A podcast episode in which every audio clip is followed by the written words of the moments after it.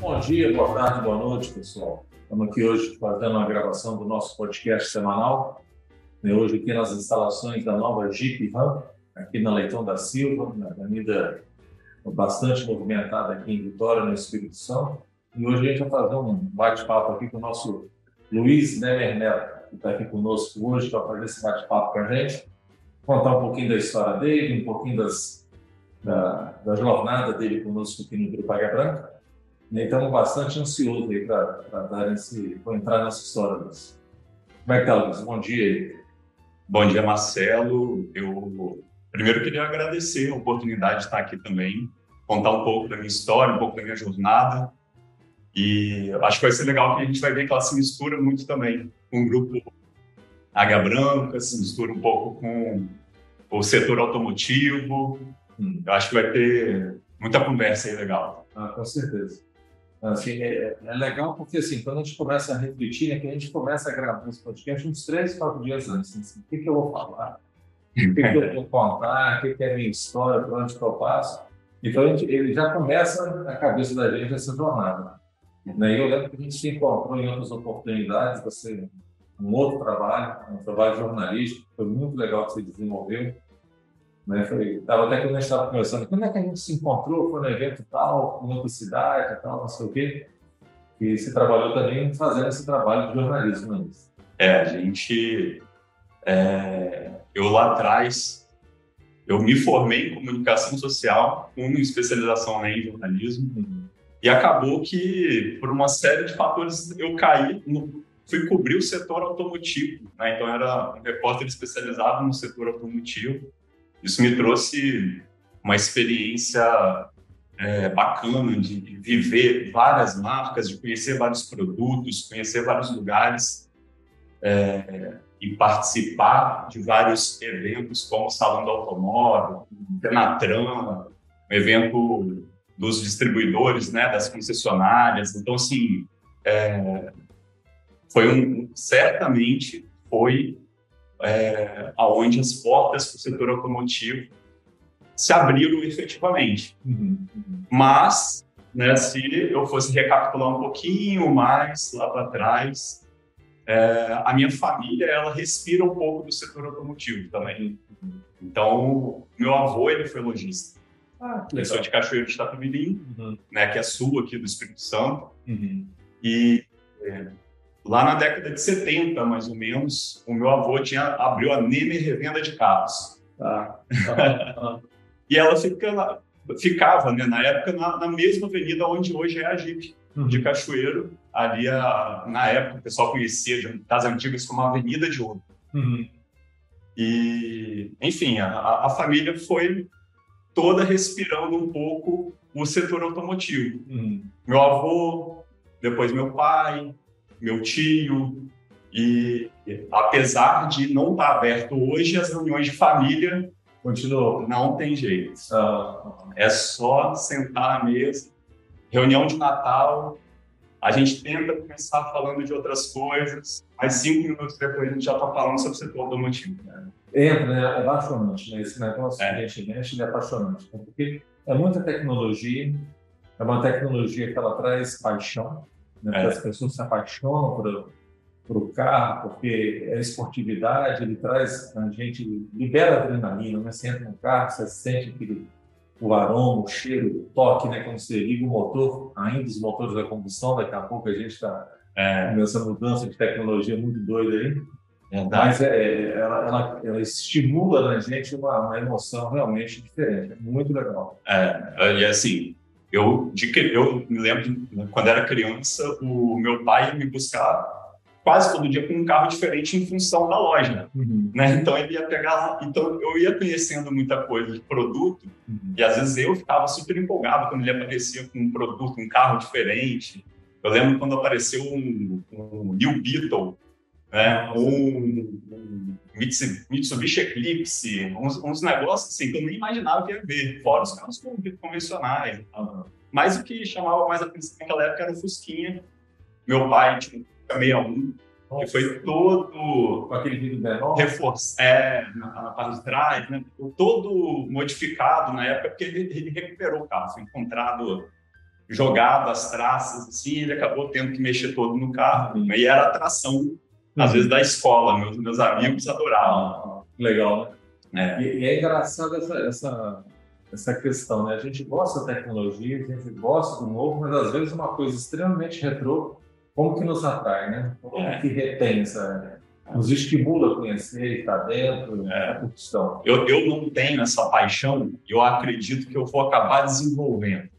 Mas tanto meu tio quanto meu pai, eles são automobilistas. Então, Brasília, até hoje são colecionadores. Então, eles vivem muito disso e, eventualmente, eu apareço em um encontro ou outro, uhum. conhecendo o passado. Uhum. Que é interessante a gente conhecer um pouco do que foi lá no passado. Uhum. A gente gosta, tem muita gente que gosta né, de, de, dos carros antigos até hoje. E, e conhecendo o passado, não só do setor automotivo, a gente vai aprendendo muita coisa do que pode ser lá na frente também. Uhum. Não, com certeza.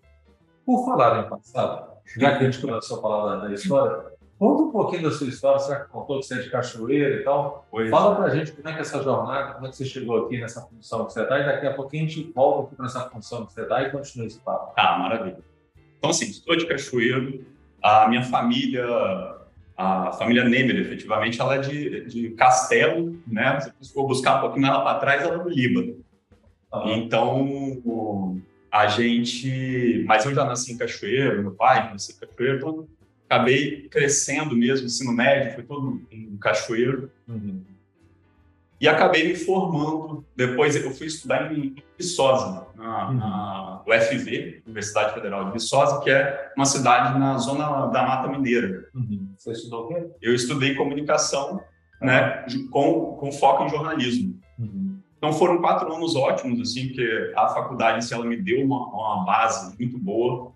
É, é, acho que até o que eu faço hoje, né, eu sou supervisor de inteligência de mercado, mas é, é, como eu faço hoje em termos de gestão, a, a, a comunicação ela passa muito é, pela, pela, né, nossa necessidade de gerir pessoas. Uhum. E eu acho que isso também me ajudou bastante. Mas, assim, voltando, eu estudei lá em Viçosa, foram quatro anos ótimos. E assim que eu me formei, eu vim para voltei para Cachoeiro, mas logo em seguida já pintou para uma, uma, oportunidade de ir trabalhar na Gazeta uhum. aqui no Espírito Santo, que é uma rede de comunicação. E efetivamente foi meu primeiro emprego, né? E, e, e caí justamente no setor automotivo. Naquela época, além do setor automotivo, eu ainda cobria mais alguns cadernos especiais, eu tinha o setor de imóveis, tecnologia, mas no final das contas eu acabei focando mais setor automotivo e aí fiquei lá por três anos é, é, vivendo de, de cada marca, estudando um pouco mais de mercado e produto. E a minha relação com a Paga Branca começou ali. Uhum. Pode parecer que não, mas começou ali, porque eu tinha a todo momento que acionar a, as nossas, a, hoje a Kumar, a Vitória Motors, para a gente poder entender um pouco dos lançamentos que estavam chegando, pegar test drive para a gente poder pegar o carro e escrever uma reportagem. E o meu relacionamento está lá. Então, eu já quero trazer um primeiro depoimento, porque para mim era sempre um sofrimento quando eu tinha que ligar para algumas outras marcas de outros, outras empresas naquela época. E eu ligava para a loja e era muito difícil falar com as pessoas. Às vezes eu ligava as pessoas não me, não me atendiam. Não dava atenção, não corre corre de cada uma. E eu ligava como se fosse um cliente. Eu ligava para o fixo da, da, da recepcionista. Uhum. E as pessoas não atendiam. Então, Aí eu já comecei a começar a olhar a coisa com outro, outros olhos. E quando eu ligava para o Grupo Pega Branca, qualquer concessionário, qualquer concessionário, eu era atendido. Aí eu, eu tinha. Isso dali era discrepante, assim, quanto que aquilo ali chama, me chamou a atenção. E foi uma coisa que me marcou até hoje. Mas, enfim, comecei a viver um pouco ali do, foram três anos muito legais mesmo. Foi quando eu acho que a, a gente se encontrou, acho que foi em São Paulo a gente se encontrou na, na sede da Mercedes. Mas tive vários outros contatos com Patrícia Seff, por exemplo, que, que aconteceu. É, é, depois de três anos né, em comunicação, a, a, minha esposa engravidou e foi uma, uma gravidez que não estava muito planejada. E eu comecei a pensar A gente estava juntado. juntado. A gente foi casar tem três anos. A gente já tem, minha filha já vai fazer nove agora, né? E ela entrou com as alianças, né? Ah, que delícia. Nossa, nosso casamento. É muito legal. E ela mas aí a gravidez inesperada me fez querer fazer um movimento profissional, uhum. tá? E aí eu lembro que naquela época eu ah, vou para concessionária. Eu vou, já tinha conhecimento de produto, de mercado. Eu falei assim, cara, eu quero virar vendedor. Uhum. Uhum. E na minha cabeça seria muito fácil virar vendedor. é, coitado de mim, né? Achando... Conta um pouquinho da história. Isso, aí a gente acha que é fácil.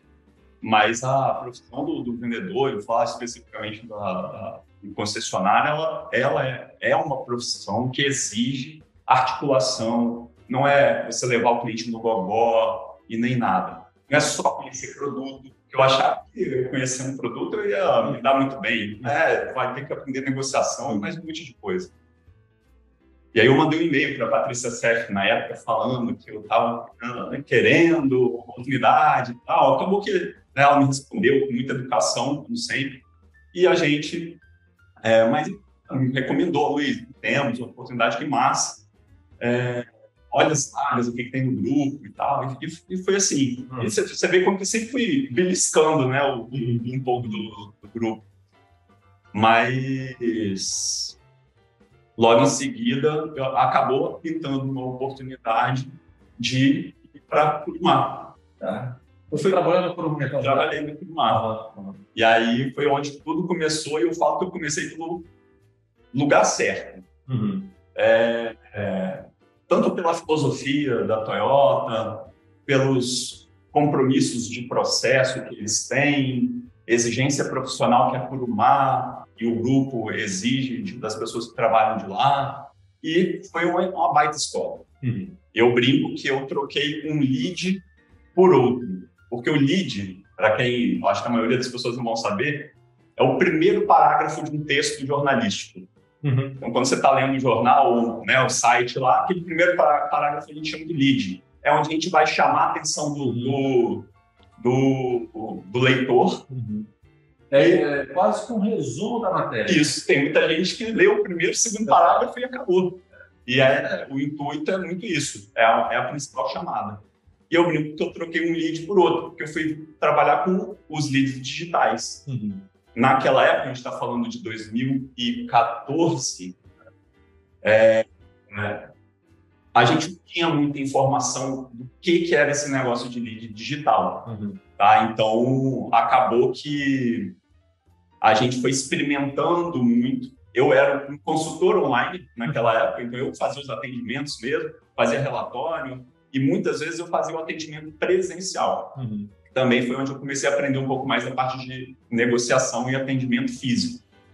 Mas as coisas foram se desenvolvendo a partir dali. Eu fiquei três anos é, na Curumá e tive diversas oportunidades de experiências mesmo, assim, de às vezes atuar como vendedor. Eu comecei a fechar negócio. Uhum.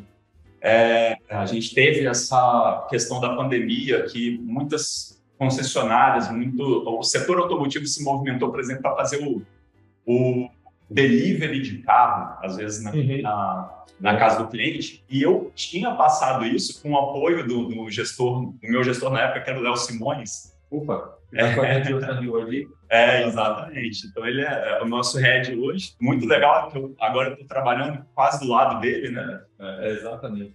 E, e, e, ele, eu lembro até hoje, assim, que ele bancou uma vez que eu fechei um carro à distância com um cliente, uhum. e a gente tá falando em 2015, mais ou menos. Eu não conheço o cliente fisicamente. Uhum. E naquela época a gente não tinha WhatsApp, assim, com tanta facilidade. Tinha o WhatsApp, mas a gente não tinha, ah, fazer uma filmada, uma vídeo chamada, não tinha isso. Eu não sei nem qual é o rosto desse cliente. Uhum. Mas ele comprou um Etios à vista, pagou tudo, baixou um pagamento e ele falou assim, está autorizado, vai. O cliente, ele colocou isso como uma condição. Uhum. Você entrega o carro aqui, eu não tenho condição de ir na sua loja, ele era do interior. Uhum. E a gente despachou o carro, desceu na porta da casa dele e ele veio falar comigo.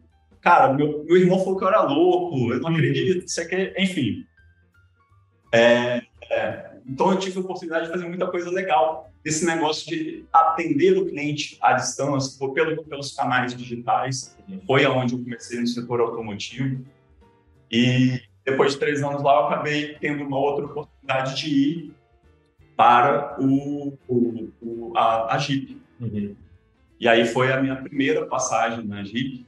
Fiquei cerca de dois anos lá, estou falando de 2016 a 2018. E era o pré-lançamento do Compass, então estava chovendo lead uhum. de pré-lançamento do carro. Ele estava prometendo muito, e aí vamos combinar que prometeu e cumpriu. Né? Uhum. E o Compass entrou carro campeão, né? É. O volume de vendas do carro realmente surpreende, um carro muito legal. É. E eu, eu fiquei impressionado mesmo, assim, porque a minha comparação depois, eu só via um carro entrar no top 10 de emplacamentos, o único carro que não era, na época, de um segmento hatch de entrada, era o Corolla. Uhum. Eu via isso acontecer com alguma frequência. Uhum. Uhum. E aí depois eu comecei a ver o Compass entrar no top 10. Isso daí já, para mim, estava sendo impressionante. O Renegade também aparecia, mas realmente o Compass. Era porque um, um fenômeno. Relativamente caro, né? A gente tinha muito carro popular né? E esses carros populares faziam um volume muito grande e acontecia isso. Mas que um carro que não é um preço popular estava no top 10. É. O Corolla também. Então, um case importante. É, exatamente. Uhum. E foi uma outra escola para mim. Uhum. Eu já tenho um match maior com a marca, pela proposta da, da marca, mesmo posicionamento de marca que a gente tem. É, adoro os produtos. Quando eu era é, repórter, eu tive a oportunidade de ir no lançamento da Grand Cherokee Diesel, conheci a primeira geração do Compass, então eu, eu tive algumas experiências em Wrangler, eu já passei alguns dias de Wrangler, feliz da vida, sorriso de orelha a orelha, então é muito legal. Uhum. E aí eu acabei indo para a Jeep, que já era uma marca que eu tinha uma identificação, e com pessoas muito especiais. Uhum. Que aí eu, a, o, o, Bernardo... É, que é o meu diretor hoje. Naquela época, ele era o gerente geral da, da Jeep, e aí a gente é, começou a trabalhar junto e foi não só ele, mas as, as pessoas mesmo ali. A gente trabalhava com uma leveza muito, muito legal. Acho que foi uma época muito especial mesmo uhum. para mim, de desenvolvimento profissional. E eu pude, eu acho que, contribuir de diversas formas. Que é, eu me coloco sempre à disposição uhum. para o que der e vier. Uhum. Então, quando precisava, eu, é, eu ficava, não ficava no showroom lá, eu ficava no segundo andar. Quando o showroom estava lotado de clientes, não tinha mais ninguém para atender, o pessoal ia me chamar, pô, você pode atender? Cara, eu vou atender, não tem problema, vamos lá. E às vezes fechava um negocinho ainda. Quando tinha evento externo, ia também. E se precisasse lavar carro, o que fosse, a gente ia lavar, e lavava mesmo, assim, para colaborar. Eu gosto de, de estar junto com, com, com, a empresa, eu gosto de estar junto com os meus colegas e de estar compartilhando. Eu acho que isso daí também traz um pouco do, da forma como eu trabalho até hoje, uhum. tá? É, e aí foi isso, fiquei dois anos lá. E depois acabei tendo uma experiência, fiquei um, um pouco mais de três anos fora do grupo, fui para um outro grupo, é, que é o Grupo Orlete, aqui, tem uma operação. Gente, gente, gente é, ele é gente boa, trabalhador bom. Exatamente. Então, também estive cercado de pessoas especiais lá e aprendi muito. Foi uma ótima escola. Uhum. E acabou que eu tive. Aí, lá já foi o meu primeiro cargo de gestão. Uhum. Fui para lá para montar o que seria o equivalente aqui ao Lead Center. Uhum. Tá? E depois de três anos e quase três anos e meio lá, pintou a oportunidade de voltar e voltei também de sorriso, com um sorriso na cara, de orelha a orelha. Estava de Wrangler de novo, então. É, agora a gente não está andando de Wrangler, mas o meu Renegade está aqui. Tá? Estou feliz da vida. É, muito legal. Mas foi ótimo, assim, voltar com uma nova, uma nova, um novo desafio, uhum.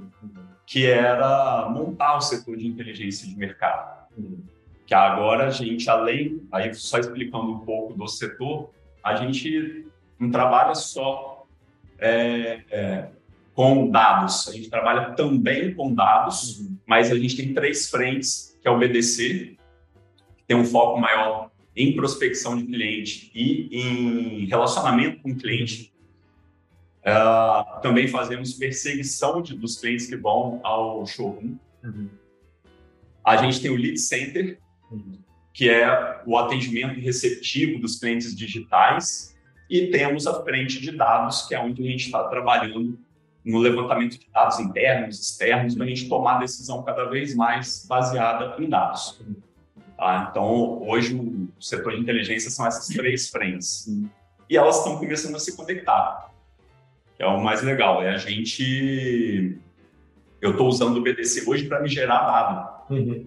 Fazendo as perseguições, eles preenchem um, uma plataforma digital que agora está em desenvolvimento ainda, mas vai, é, vai ter, teremos um BI que vai entregar para a gente as lojas que têm as melhores notas de atendimento, mas não mais, que é a visão que normalmente a gente tem, do, do cliente que é, já comprou. Tá. A gente vai começar a olhar para o cliente que ainda está na fase de atendimento. Uhum. E aí, como foi a experiência dele com a nossa loja? Como foi a experiência com o nosso vendedor? Uhum. E aí a gente está começando agora a, a, gerar dados por meio do, do PDC. O Lead Center já tem algo mais estruturado em cima de dados. E olhando agora o emplacamento, share, nosso ritmo de, de emplacamento, comparando é, com vários mercados, nosso ritmo diário. Então, estamos em várias frentes agora. Não. E bem legal você fazer esse comentário, é, Carlos, você contou um pouco da sua história, da sua rotina hoje, eu acho que foi top, porque fiz um comentário lá atrás, eu disse, não, vender carro, conhecia de carro, poderia vender. E eu falo assim, ó, quem mais conhece o carro é mecânico. Né? Mas são habilidades diferentes. Né? É. A gente usa aquele conhecimento com as habilidades que a gente tem para a gente. Não é só vender, para consertar um carro também não adianta um vendedor vir consertar carro, são habilidades diferentes. É. Eu acho que as coisas cada um joga no, no seu campo e faz isso muito bem. Queria aproveitar também, você fez um comentário aqui de dessa inteligência hoje para a gente abordar, para a gente chegar no cliente que está ficando cada vez mais sofisticado, estar próximo do cliente, atender a necessidade do cliente. Né? Pode não é só ficar fazendo divulgação e tal, e trazer cliente para a loja, mas trazer de uma forma assertiva. A pessoa que está no momento de compra, a pessoa que se encanta por aquele produto. Né? Porque nós temos diversos tipos de veículos aí, só que da, da Jeep a gente tem desde o Renegade até a própria Ram.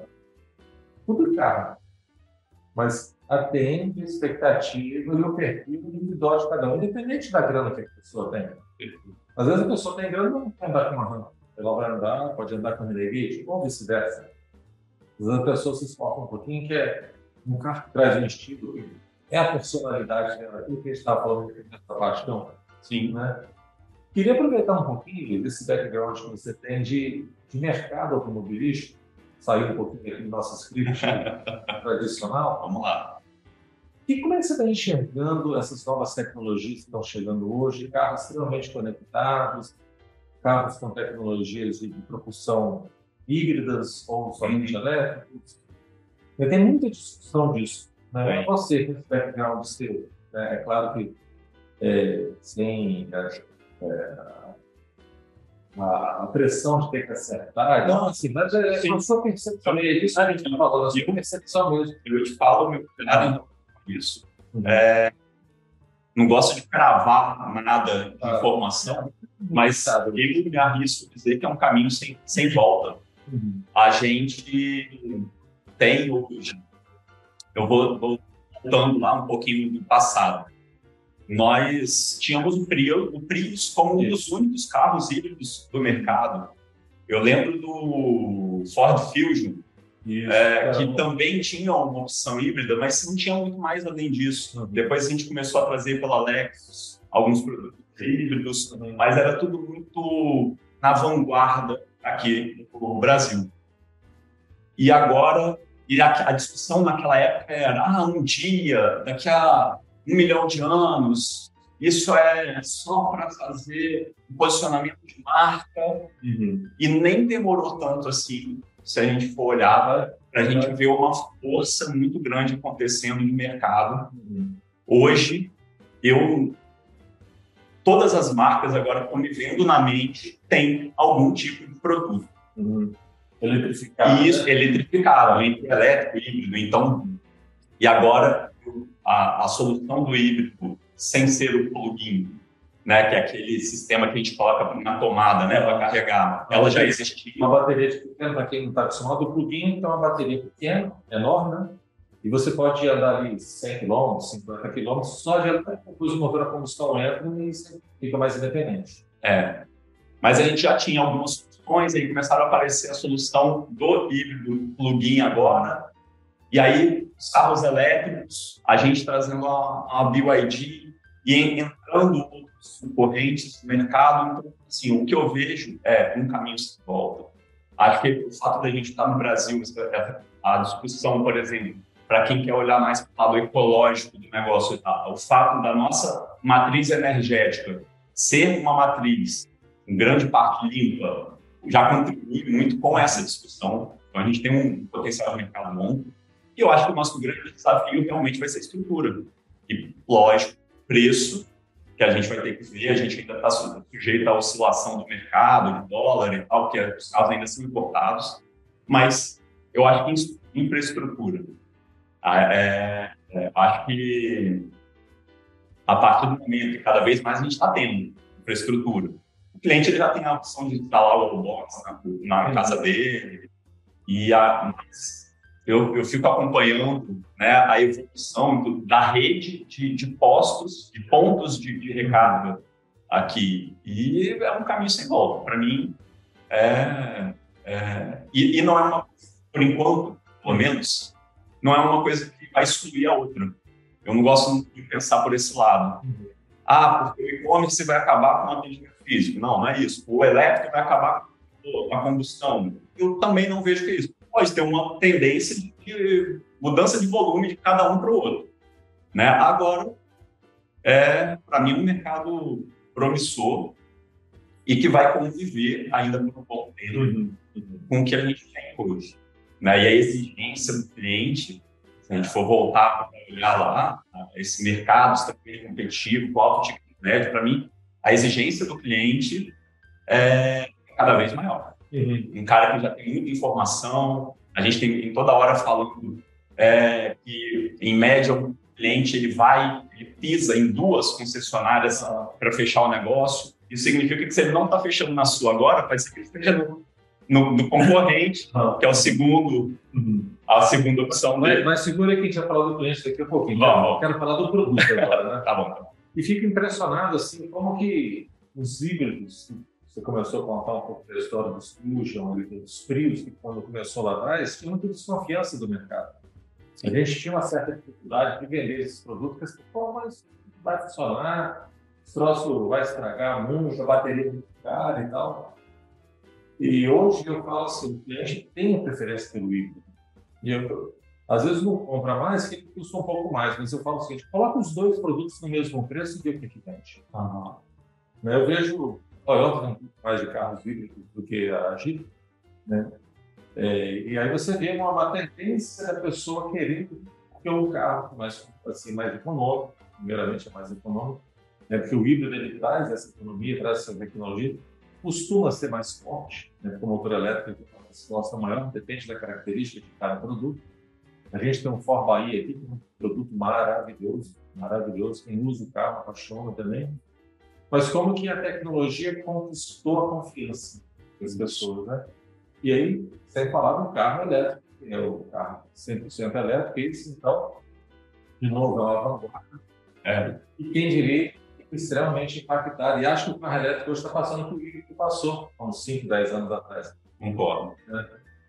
É. é e, e trazendo tecnologias e experiências diferentes. Quem anda em um carro híbrido elétrico, a primeira coisa, que nunca andou, a primeira coisa é estranhar o silêncio cara, do carro. Então, é, mas assim, fora o alto grau de tecnologia embarcada, a gente tem que lembrar também que tem um retorno Uhum. em termos de, de combustível. É. Se a pessoa começar a fazer cálculo, ela se impressiona com isso também. Que é maravilhoso, seja no que hoje é uma solução muito boa, né? Você consegue misturar a combustão com a eletricidade, mas a, a vanguarda dos elétricos também, muito bacana. Eu estou usando um carro elétrico já tem uns 60 dias. Começa a te dar uma satisfação de você passar pelo posto de combustível e olhar para ele assim, com terra só do. É, né? e, e é muito legal isso, é muito legal. E tem a questão do o híbrido, né, que realmente eu acostumo com o carro, mas tem características que são, como tudo, né? É bom e tem seus, seus desafios ainda a ser- serem desenvolvidos. É. Mas assim, e para o futuro, Luiz? Para onde você acha que vai esse mercado? Olhando para frente, vamos olhar daqui a 10 anos. Vamos olhar 10 anos, em 2033. É, O que você acha que vai estar acontecendo? eu vou me arriscar menos agora, mas eu acho que daqui a 10 anos o- eu apostaria em um movimento mais integrado e organizado junto com o governo. Que eu acho que agora o que eu vejo. Aí a opinião passa, tá? mas, mas o que eu vejo Uhum. é muitas marcas colocando o no mercado. E eu, eu acho que mais cedo ou mais tarde a gente vai ver o governo, querendo ou não, se movimentando e as- e fazendo aí sim um movimento mais organizado para que haja uma evolução, talvez para o elétrico, Uhum. talvez para o elétrico. 2033, aqui no Brasil, não sei. Eu acho que eu ainda ficaria com ele. Se eu fosse fazer uma aposta. Do Brasil, eu acho que é um híbrido. E a gente tem muita discussão sobre o híbrido com o motor é, metanol. Existem umas discussões muito interessantes em relação a isso. É, e aí, eu não sei, não fazendo exercício de futurologia, eu, eu apostaria ainda no híbrido, mas eu nunca tiraria o olho do elétrico, não. Ó, dado, né? O ano passado, o Brasil emplacou 0,8% de veículos elétricos. Esse ano já se fala em 2%. Né? Tá? São como que deu um embalo. É. Acho que a gente não vai continuar nesse crescimento forte. Né? Se a gente fosse pegar matematicamente, a gente estaria falando de 6% para 2025. Acho que não. A minha expectativa, né? eu acho que a gente vai chegar a 5% aí do mercado de carros elétricos e ficar meio por aí até que apareçam soluções mais organizadas, como você falou. Porque hoje, para carro elétrico aqui no Brasil, eu sempre falo com um cliente que está pensando em comprar carro elétrico. Ah, onde é que, onde é que tem custo de abastecimento? Você fala, na sua casa. Se você não tiver a sua solução, não experimente comprar um carro desse para ficar achando que vai ter um posto na rua ali, você vai chegar lá, você vai ficar disputando vaga com os outros. Isso acaba te incomodando. A gente tem a cultura de parar um posto, se abastece e vai embora. Você imagina que está hoje, eu estou com, sei lá, 8% de bateria, preciso de bateria para rodar o resto da semana aí, não tenho. Ah, tem um posto ali da FDP, eu vou ali parar, chega lá, tem alguém parado, vai ficar sem carro. Né? Então, nós não estamos ainda nessa fase. Mas depois de 5%, aí a gente já está falando de é, 100 mil carros ano, né? provavelmente a gente vai ter o governo estruturando, aí exigindo algumas questões, vai estar mais popularizado, você vai ter local para você carregar cartão de crédito tal, que seja. Aí a produção de bateria já vai estar mais barata, teremos carros mais em conta, eu acho que a gente vai dar uma boa impulsionada. É. Então, mas continuo achando que o caminho do Brasil é o híbrido. E tem essa conversa do etanol é melhor ainda, né? Um carro é, a etanol híbrido, a gente escuta daí, a gente não tem todos os dados não para afirmar, porque hoje em dia as pessoas falam muito sem, sem muito embasamento, mas pelo que a gente escuta, o impacto é, chamada pegada de carbono do, de um carro a etanol híbrido é a melhor que tem. Né? E a outra coisa que você estava falando, que eu te dei uma segurada, é do cliente. Né? Essa também, essa modernização, essa eletrificação do cliente, né? que na verdade é uma digitalização. Hoje a gente já vê né, É, os jovens todos já, já vêm numa pegada muito diferente, muito digital. Isso faz com que ele chegue na hora, já estudou muito, conhece muito, já... então ele chega muito mais decidido. Então, essas ferramentas, toda essa estrutura, toda essa inteligência que você faz de estar tá tratando a informação para quando o cliente chegar aqui, você está com ele mais, mais amarrado, é fundamental. Como é que você enxerga esse trabalho? É, eu, novamente, vou falar do uma coisa não a outra. Eu acho que agora a gente tem que trabalhar sempre com a cabeça da multicanalidade, né? O pessoal chama de omnichannel, mas de entender que o, o nosso cliente ele mudou, a gente precisa estar acompanhando essas mudanças e a canal digital ele é mais um canal de entrada e às vezes de manutenção, porque se você parar para pensar a jornada, né, é, os dados vão falar assim, ah, 95% dos compradores de carros eles passaram pela internet antes de comprar o carro, uhum. ok? Mas muitas vezes ele passa pela internet, não faz contato com ninguém, vai na loja ou liga para a loja, olha a importância da gente ainda continuar cuidando do físico, fazer o feijão com arroz muito bem uhum. feito. E, ao mesmo tempo, dali a pouco ele sai, acaba não fechando o negócio e ele vai parar de ver o mídia, ele faz um contato digital. Então, a jornada ela acontece nessa fluidez ali de, do digital para o offline, do, do, do, do físico para o digital é. também. E o mais importante, a gente está preparado. E aí, assim, é, duas coisas fundamentais: a transparência do grupo, de você não ter é, uma conversa A no digital e quando você chega no, no B, uhum. no, no, no, ponto B, né, que é o físico, uhum.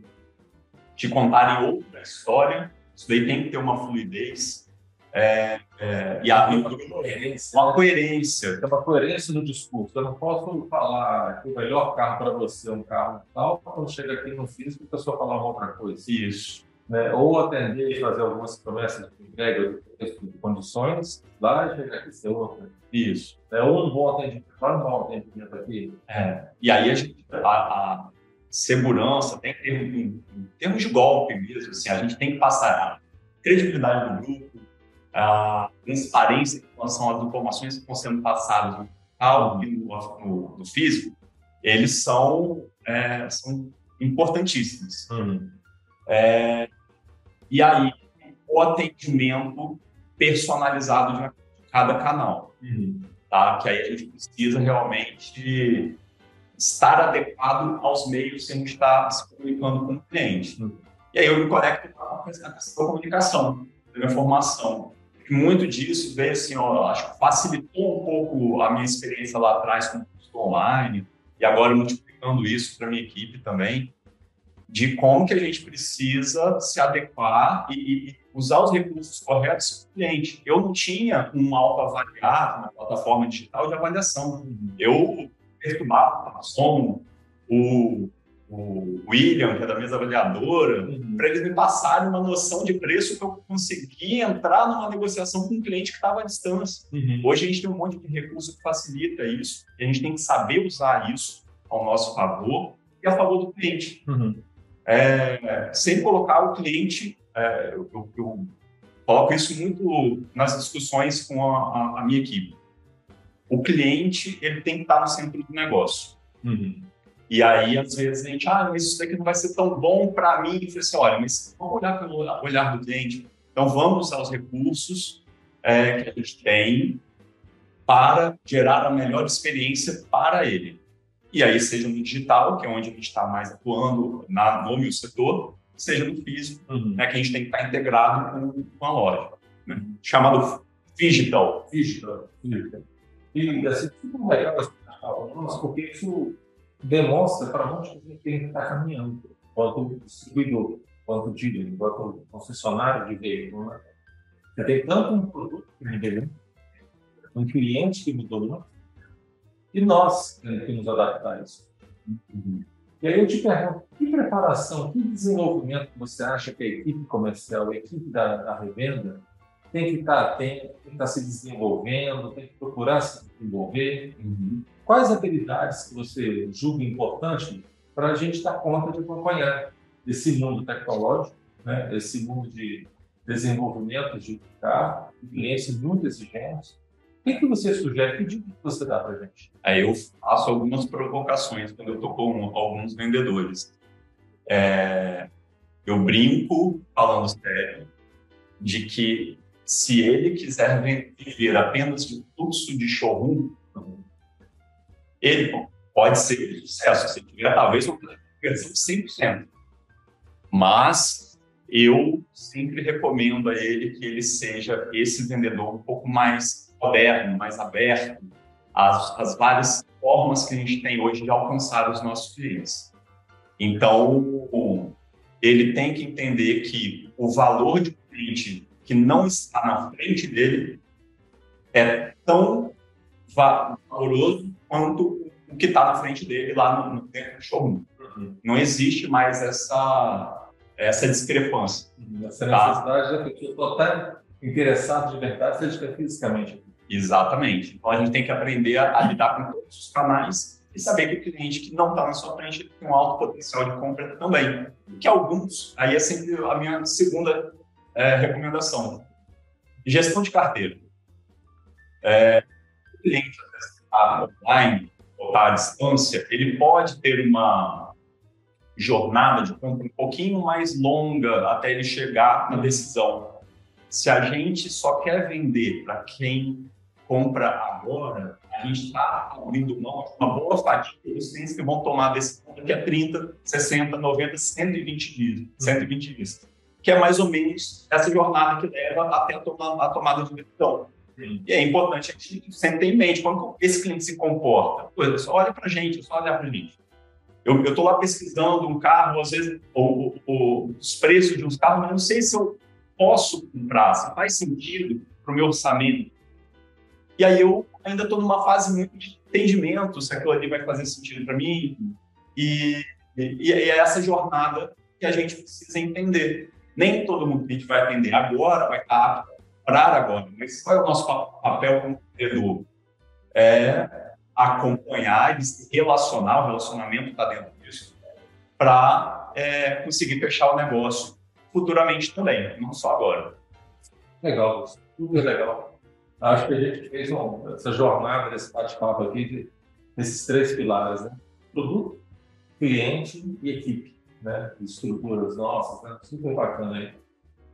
É. Fizemos, né, sair bem quando aquilo que a gente tinha falado é. aqui no Esquenta. Mas é uma, é uma conversa, né, Marcelo? É, uma né? Mas uma coisa que eu não queria deixar de passar, né? qual é o seu principal desafio isso? É, é, eu ainda acho que a gente tem que. Eu ainda estou passando por um processo de estruturação, vou falar assim, do, do setor é, tem um ano né, que o setor existe. O Lead Center ele acabou vindo para mim a partir de agosto de 2022. Né? Então, acho que a gente ainda tem muita coisa para desenvolver em relação a dados. É, é, agora, sim, é, a parte de integração entre setores. Eu, eu acho que um das, dos meus maiores desafios é quebrar barreiras que às vezes a gente cria entre setores. Eu fico, a minha equipe fica é, uma parte da semana dentro da nossa loja, da Vitória Motors Mercedes. É, e apesar de a gente estar à distância, a gente precisa estar conectado com a equipe de vendas. Essa, essa é uma barreira que é muito difícil, é uma integração muito difícil de fazer. O vendedor ele tem a rotina dele, a gente às vezes tem uma expectativa ali na, no trabalho em sintonia que às vezes precisa ser mais, melhor aceitado. Então isso daí é um, um desafio, uhum. é, integrar melhor o, a equipe do online com o offline, o, o físico. É, eu acho que assim, a, o desafio vai ser sempre contínuo, de, de desenvolver as pessoas que estão comigo e fazer esse engajamento, né, as pessoas entenderem, né? desenvolver engajando né, para fazer essa integração que você comentou. Isso é um é. belíssimo desafio. E sobre o seu legado, o que, você, essa, né, essa história toda que você contou para a gente, qual que é o seu legado nessa história? É, eu. Marcelo, é uma pergunta bem complicada, é, é. mas ela. Assim, ela coloca a gente para pensar um pouco. Eu penso muito no legado de respeito às pessoas que tá. É, eu acho que esse alinhamento também com o grupo. A gente tem um match muito bom em nosso propósito. Uhum. Mas eu, eu tenho muito isso para mim, assim. Eu acho, eu acho que eu gostaria de deixar muito o respeito às pessoas. E, e não estou falando só do trabalho, é uma coisa que eu levo para fora do trabalho e para dentro. E, e, o respeito à, à advertência. Uhum. Eu adoro debate. Uhum. Eu gosto de estar junto, de ouvir a opinião contrária, eu estimulo a minha equipe a me provocar. Uhum. Eu, cara, se, porque eu posso estar errado e eu provavelmente estarei em algumas algumas sangue libanês, né? Porque são, são às vezes é, questão cultural, né? Algumas culturas gostam muito do, do debate, da discussão e tal, e outras não. Outras fogem na discussão, naquela high context, low context e tal, como que se faz isso? É, acho que é um pouco desse sangue libanês que né? Acho que sim. e a, a, as discussões lá em casa rolam de forma sadia, claro. com pessoas com pensamentos diferentes, mas eu acho que essa daí que é a brincadeira legal, a gente ter o respeito às pessoas e entender é, que às vezes elas pensam diferente, nem por isso é ruim. Uhum. Aí, muito pelo contrário, pode nos ajudar a se desenvolver profissionalmente, é, pessoalmente. Então, acho que eu tento muito é, trazer isso para mim e, e para as pessoas que estão em volta de mim também. É bacana. Esse estímulo, né? Porque isso de fato é respeito. Você é. escutar as pessoas, aprender com as pessoas. É, e poder ter a oportunidade de, quem sabe, até ensinar para elas com a sua visão de mundo. Então, isso crescemos com isso, né? Com certeza. Crescemos. Muito legal. Bacana.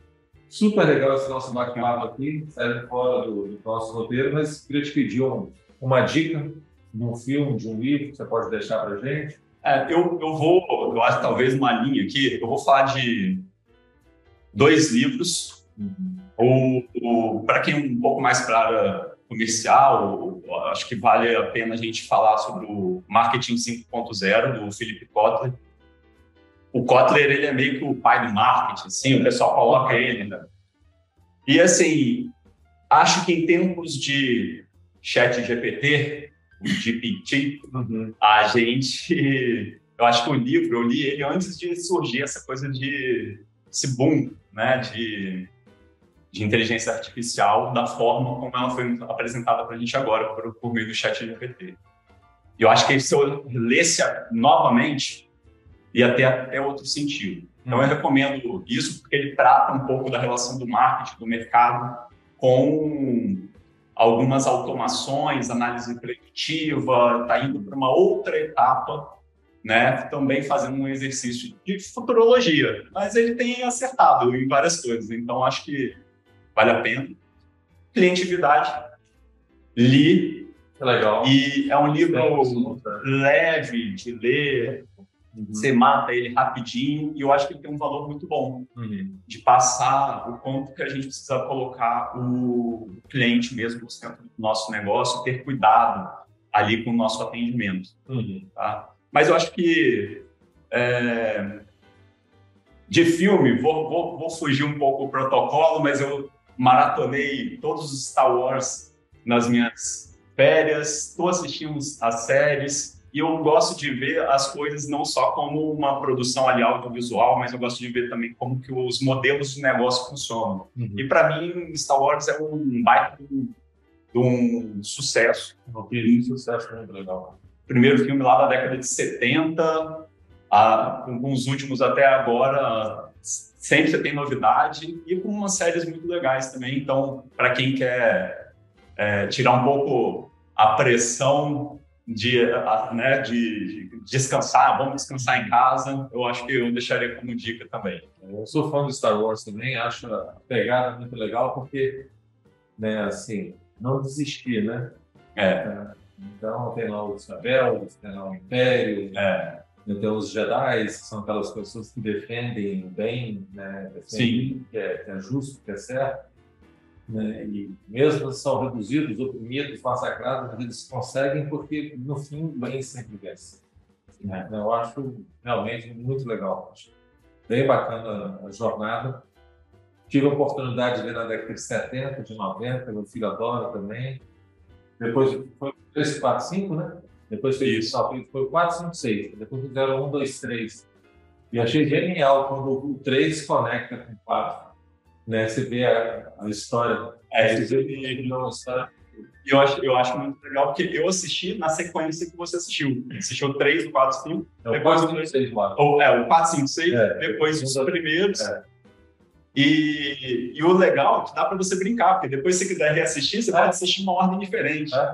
É, é muito bacana. Legal, muito bom.